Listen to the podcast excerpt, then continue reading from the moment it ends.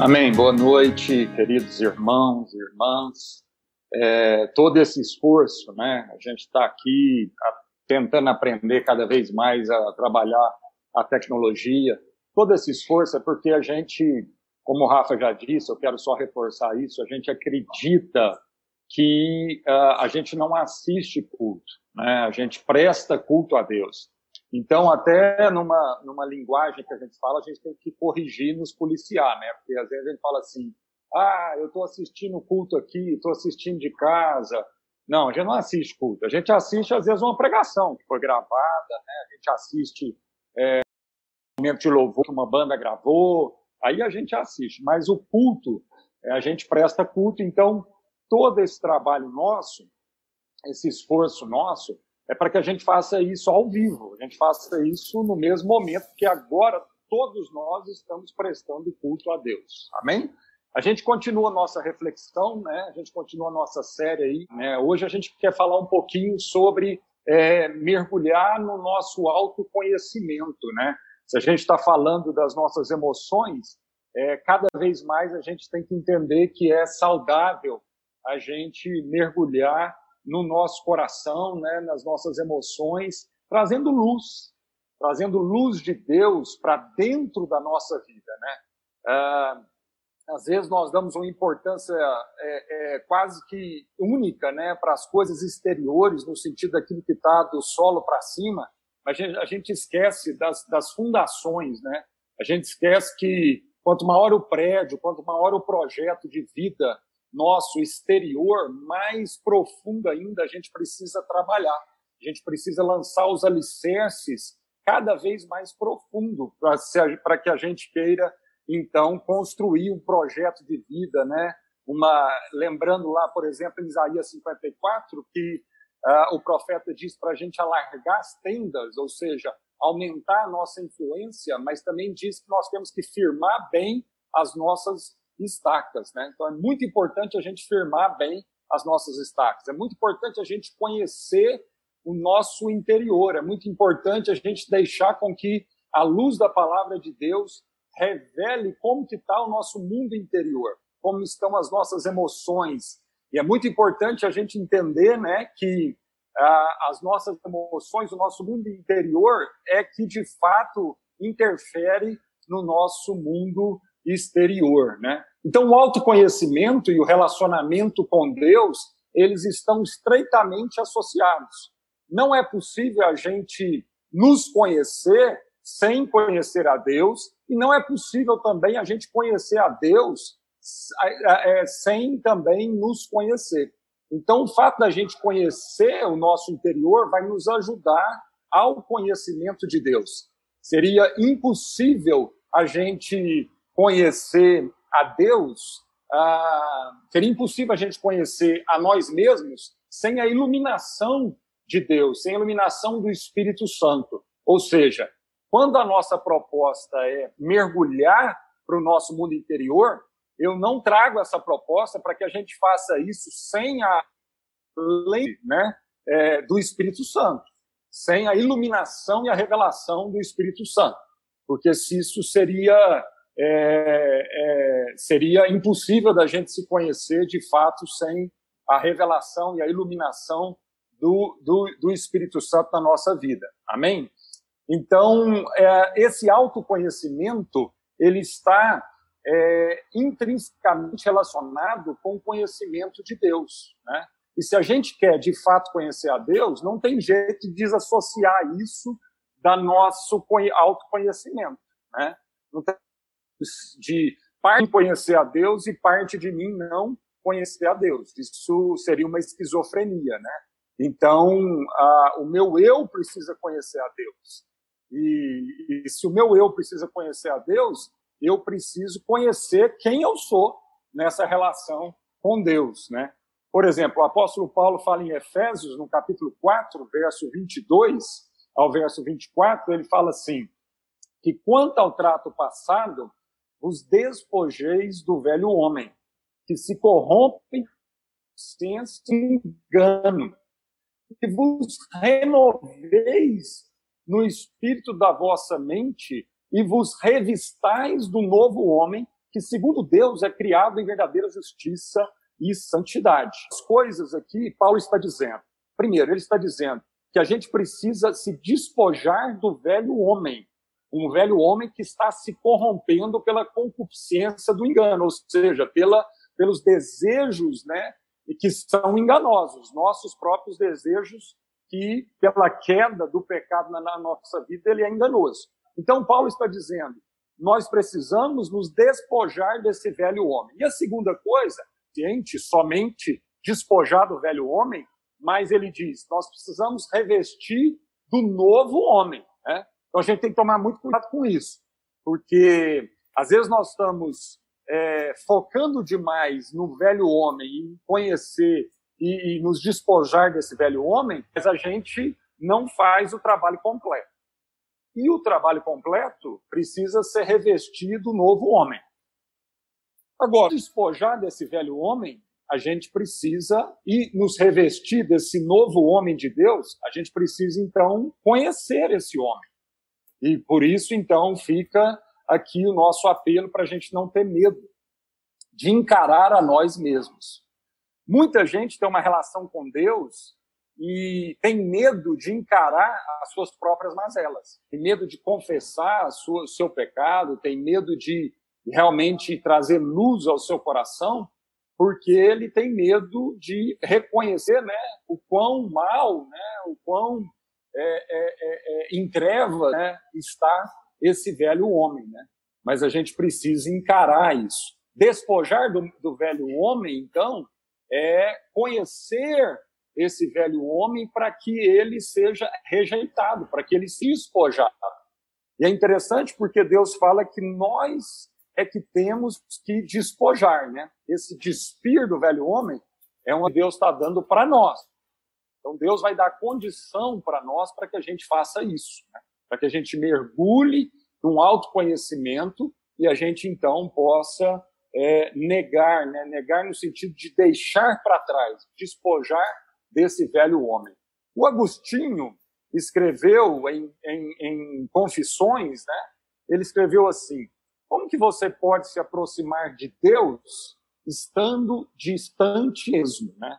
Então, é aquilo que a gente tem falado, na verdade, Agostinho também né, diz isso, e nós estamos aprendendo com esses homens, né, na palavra de Deus. Né? Ele diz: como que é possível a gente se aproximar de Deus e, ao mesmo tempo, estar distante de nós mesmos, negar a nós? Então, isso seria uma, uma esquizofrenia, né? A gente estaria criando duas pessoas, uma dicotomia aí.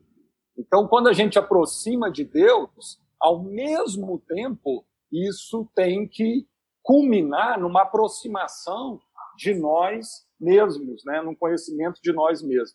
O Calvino também escreveu lá nas Institutas da Religião Cristã, em 1530, né?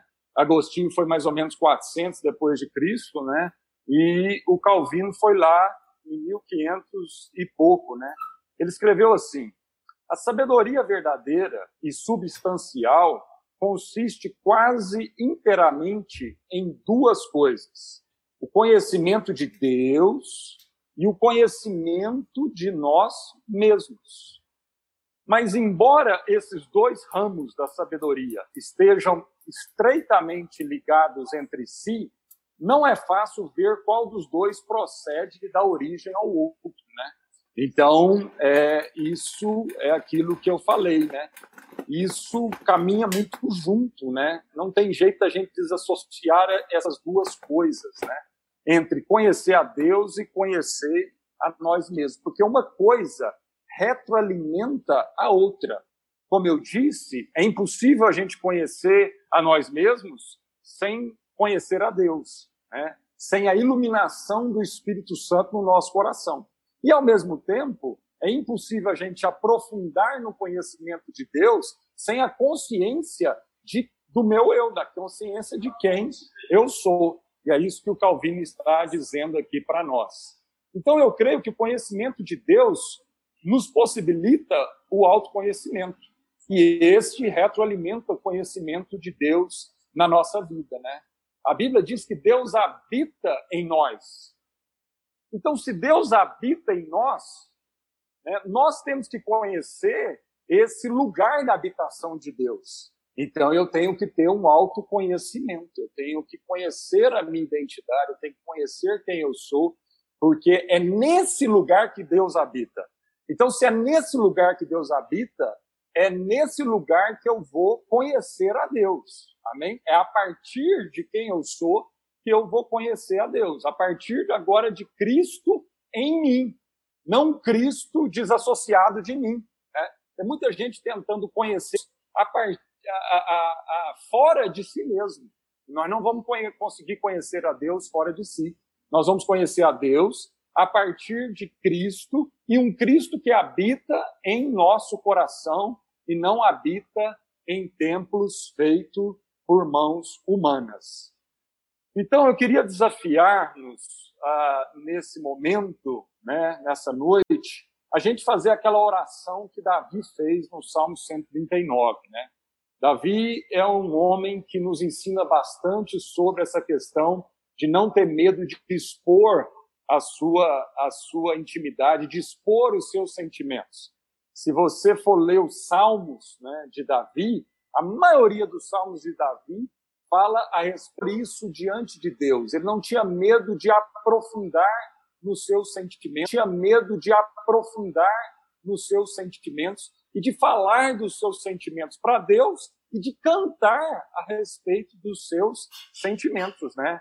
Então ele declarava isso para a própria alma, ele declarava isso para o Deus que ele amava e ele declarava isso para as pessoas. Isso não era algo um segredo para a vida das pessoas. E é por isso que os Salmos, né, nos abençoam tanto, porque os Salmos não fala só de uma fé intelectual, mas os Salmos fala de uma de um coração aquecido, de uma fé que ilumina, alcança o coração. Amém? E por isso, então, a gente ama tanto orar os salmos, cantar os salmos. Por isso que os salmos é, é, são um alimento para a nossa saúde emocional. E ele diz assim: sonda-me, ó Deus, e conhece o meu coração. Prova, conhece os meus pensamentos. Vê se há em mim algum caminho mal e guia-me pelo caminho eterno. Olha que oração fantástica de Davi. Olha que lição para nós dentro exatamente desse assunto que nós estamos tratando. Então ele pede para que o Espírito Santo sonde ele, ou seja, lógico que o Espírito Santo conhecia Davi.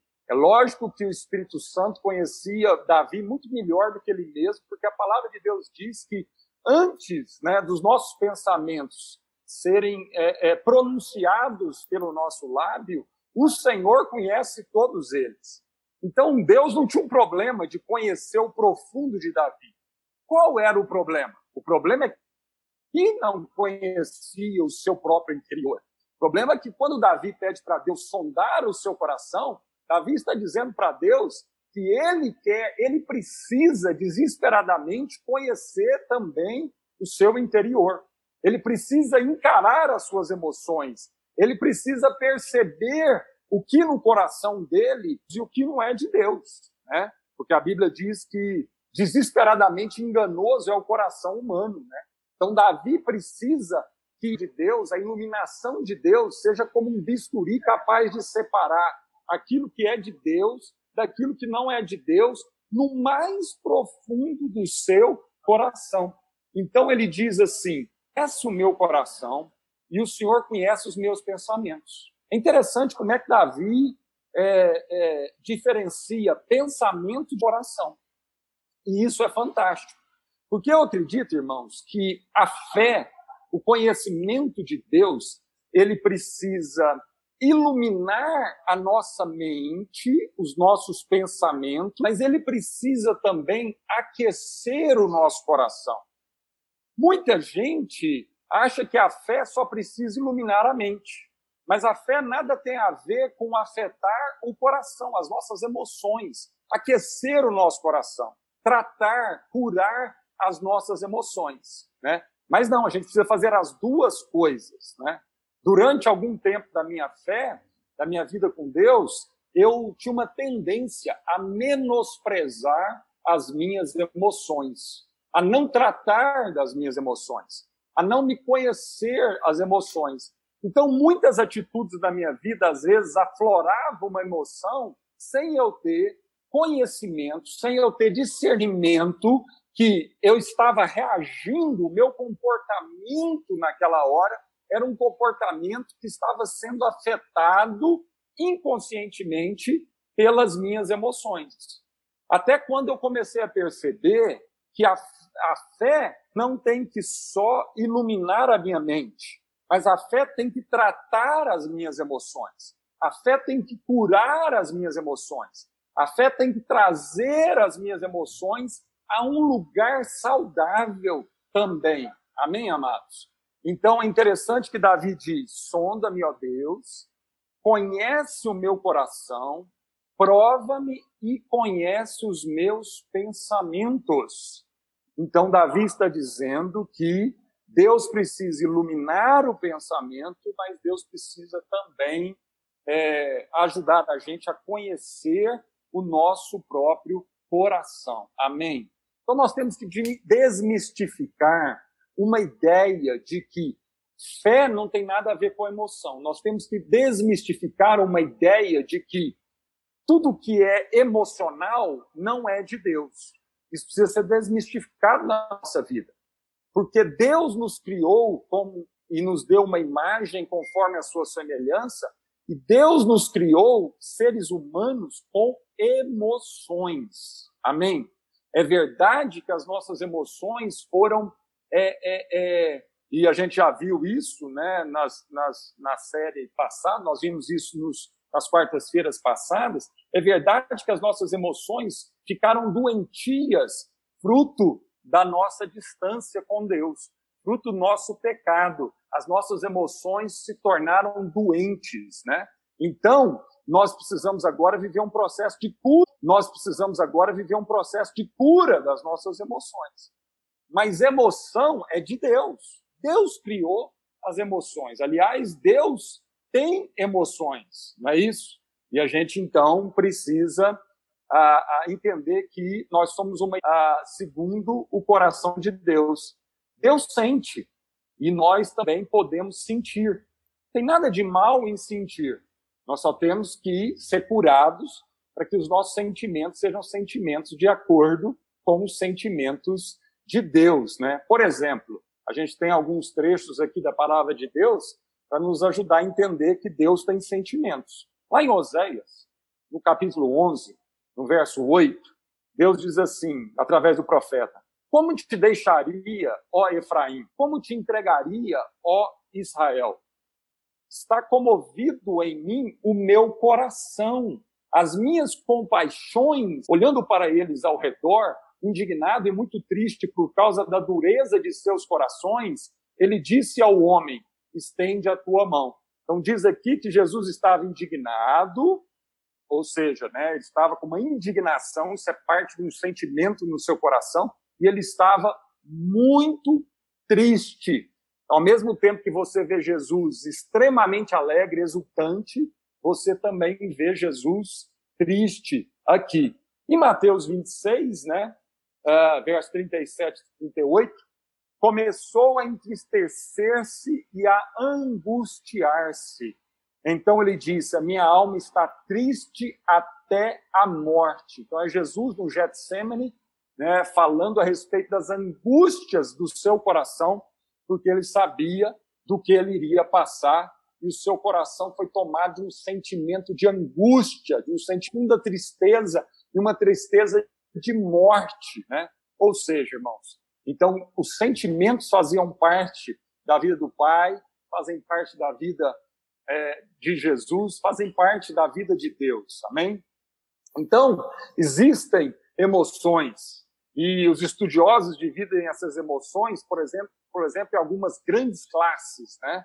Por exemplo, as emoções de raiva, fúria, hostilidade, irritabilidade, contrariedade. Outra classe, né, que os estudiosos aí dizem, né, é, estudiosos da alma, os psicólogos dizem, que outra classe de sentimentos é sentimentos de tristeza, né? Autocomiseração, desespero, depressão, solidão, né? Medo é outra grande é, classe de sentimentos, ansiedade, impaciência, nervosismo, horror, terror, prazer, né? É outra classe, alegria, alívio, contentamento, deleite, empolgação, euforia, né? Surpresa é outra classe, né? Comoção, admiração, espanto, são sentimentos, são emoções do nosso coração. Outra classe, desgosto, né? Aquele sentimento de desprezo, escárnio, aversão, tédio, repulsa, né? Então, isso são grandes classes de emoções e a gente precisa começar a dar nome a esses sentimentos no nosso coração. Se a gente só simplesmente ficar numa condição de negação, nós não vamos conseguir conhecer a nós mesmos e tratar dessas emoções que tanto afetam o nosso dia a dia, né? Por exemplo, o nosso corpo é inteiramente afetado pelas nossas emoções. Que dirá o nosso o nosso estômago, não é verdade? Que dirá o nosso intestino. E quantas pessoas não têm intestino preso por questões emocionais? Quantas pessoas não têm não, não, não soltam, não tem uma desinteria quando ela está vivendo uma questão emocional, né? Às vezes medo de avião, pânico, isso isso dá uma desinteria. Quantas pessoas não têm dor de pescoço, dores musculares horríveis, dores de cabeça por questões emocionais? Ora, irmãos, então não dá para a gente negar as nossas emoções. Não dá para a gente sublimar é, essas coisas, porque os nossos sentimentos e emoções nos afetam muito mais do que a gente imagina. Conhecê-los e não tratá-los, nós às vezes estamos oprimindo e subjugando as pessoas que convivem conosco, porque esses sentimentos afloram de uma forma é, de uma forma animalesca, né? raivosa, de uma forma descontrolável. E não é isso que Deus quer para a nossa vida. Né? Deus nos deu domínio próprio. E apesar da gente ter sentimentos, o que Deus quer é que o nosso espírito o Espírito Santo de Deus comunicando ao nosso espírito, a gente vem então a controlar as nossas emoções. O autor do livro que a gente baseou toda essa série, Peter Caseiro, diz assim: quando negamos as dores, as perdas, as emoções, ano após ano, tornamos-nos cada vez menos humanos transformando-nos aos poucos em cascas vazias com faces sorridentes nelas pintadas, né? Então, é, a gente tem que tomar cuidado para a gente não ir transformando essa pessoa vazia, oca, né? Uh, sem conteúdo mesmo por dentro. E o nosso apelo é que cada vez mais você possa mergulhar para dentro de si mesmo através da iluminação do Espírito Santo. Encontrar Deus dentro de si mesmo. Se Deus habita dentro de nós e não em templos feitos por mãos humanas, então vamos encontrar Deus nesse mergulho maravilhoso para dentro do nosso coração, na nossa interioridade, no nosso momento de solitude, né, na nossa reflexão. Por isso é tão importante a gente não viver uma vida de ativismo, ativismo, ativismo. Aliás, essa é uma estratégia do diabo desde lá do começo. Né? Quando, por exemplo, o diabo, é, através de Faraó, falou assim: vamos tacar trabalho, vamos tacar atividade no povo de Israel, porque uma pessoa que vive um ativismo desenfreado, ela não tem tempo para refletir a respeito de Deus e muito menos refletir a respeito de si mesmo. Então não se iluda. Uma das estratégias do diabo é te colocar numa tão grande na sua que você não vai ter tempo para mergulhar na sua interioridade, à luz da palavra de Deus e da iluminação do Espírito Santo na sua vida. Amém? Ah, nós sentimos. Deus projetou nosso corpo, né? já falei isso, para reagir fisiologicamente a Ele no, aos nossos sentimentos no mundo ao nosso redor. Né? Então, irmãos, há três grandes tentações com relação à nossa identidade, a quem nós somos. E a gente vê essas tentações lá quando o diabo tentou Jesus, depois dos 40 dias de jejum de Jesus nos desertos, né? no deserto. Isso está lá em Mateus, capítulo 4, a partir do versículo 3. A primeira grande tentação que nós vamos sofrer, então, ah, nessa na, na, na, questão de quem nós somos, nesse mergulho para a nossa identidade, a primeira grande tentação é a tentação de que eu sou o que eu faço. É a tentação do desempenho. Quando a gente não conhece a nossa identidade, nós cedemos à tentação de fazer, fazer, fazer, fazer, para que a gente então acredite que nós somos capazes, acredite então pelo fazer, para que as pessoas também acreditem, para que todo mundo acredite quem nós somos. Pelo muito fazer, ou seja, pelo nosso desempenho, pelo resultado que a gente apresenta. Né? E essa tentação fica clara quando o diabo chegou para Jesus e disse assim: se tu és o filho de Deus, ou seja, é uma tentação na identidade, se tu és, né, se você é realmente o filho de Deus, ordena que essas pedras se transformem em pães. Né? E Jesus diz para ele: arreda-te de mim lá, Satanás, porque também a palavra de Deus diz né, que nem só de pão viverá o homem, mas de toda a palavra que procede da boca de Deus. Ou seja, irmão, o pão alimenta a nossa carne, mas que alimenta as nossas emoções, ou que deve alimentar as nossas emoções, é a palavra de Deus. O que deve alimentar a nossa identidade é a palavra de Deus. É isso que Jesus fala. Jesus fala assim: olha, o alimento que eu alimento para meu, o meu interior, para o meu corpo, eu alimento do, do pão, mas para o meu, meu interior, para a minha identidade, eu me alimento com a palavra de Deus. Então, uma grande tentação, irmãos. E a gente fala e fala e prega sobre isso, mas todos os dias, todos os dias, eu e você, vamos ser tentados na nossa identidade, de quem nós somos. Todos os dias nós vamos ser tentados a provar quem nós somos pelo que nós fazemos, pelo nosso desempenho, pelos nossos resultados. Amém?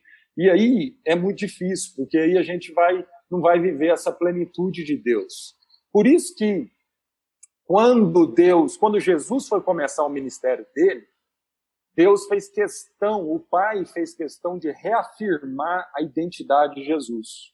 Lá no momento do batismo de Jesus no Jordão, o Pai se ouviu uma voz do céu e o Pai diz para o filho: Este é o meu filho amado. Tu és o meu filho amado, em quem eu tenho todo o prazer.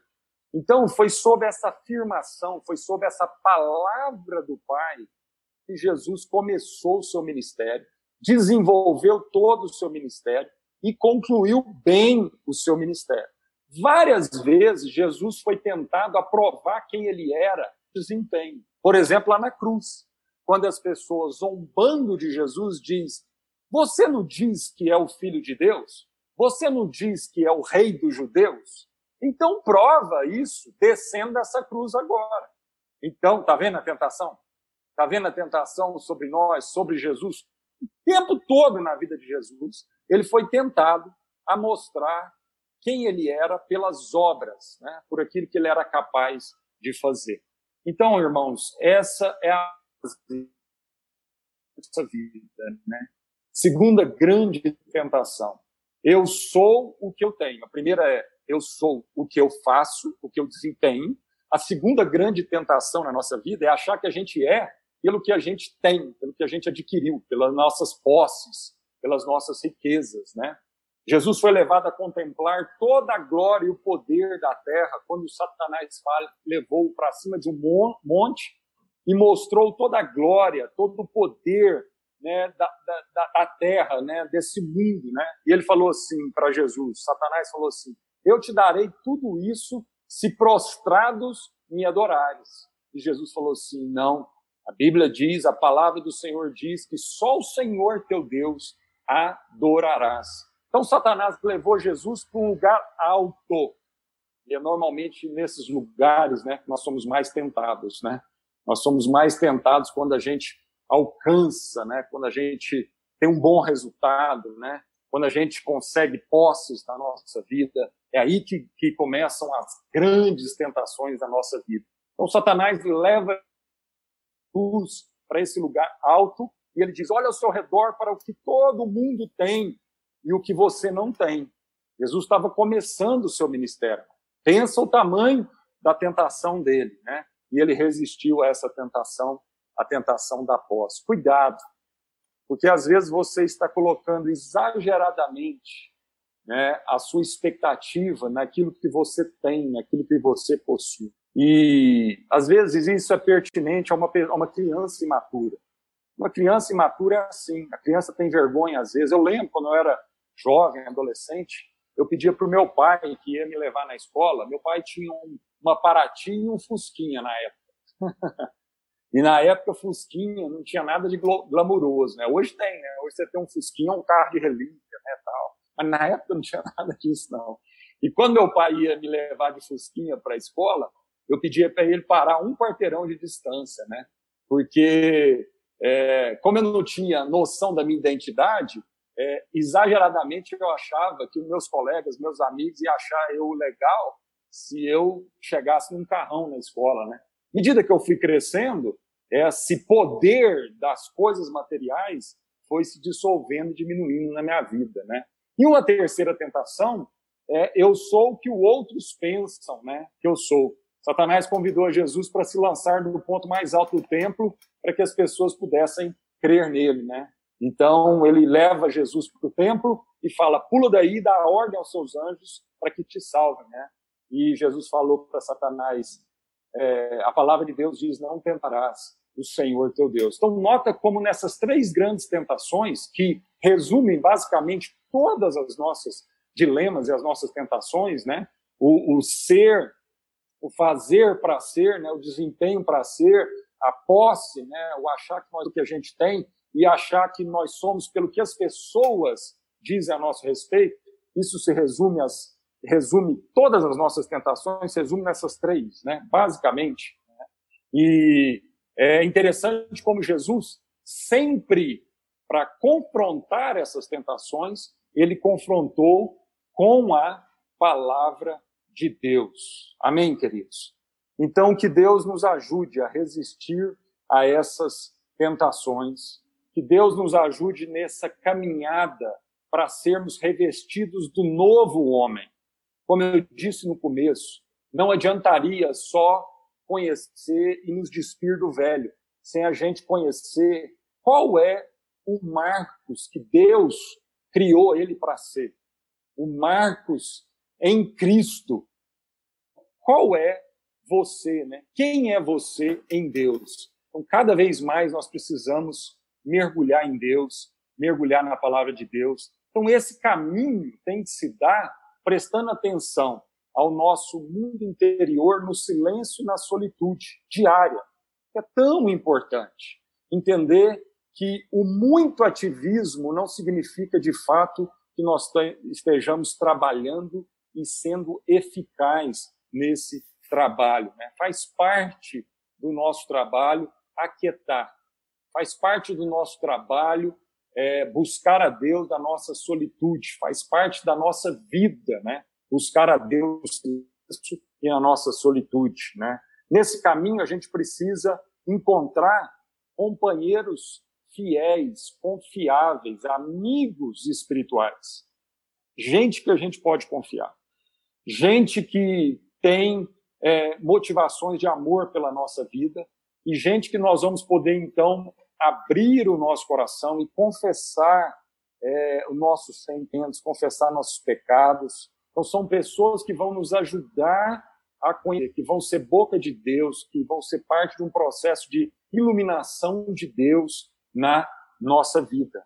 Você tem essas pessoas? Você que é casado, por exemplo, você consegue ter esse nível de intimidade e de relação com a sua esposa, com o seu marido, com o seu cônjuge?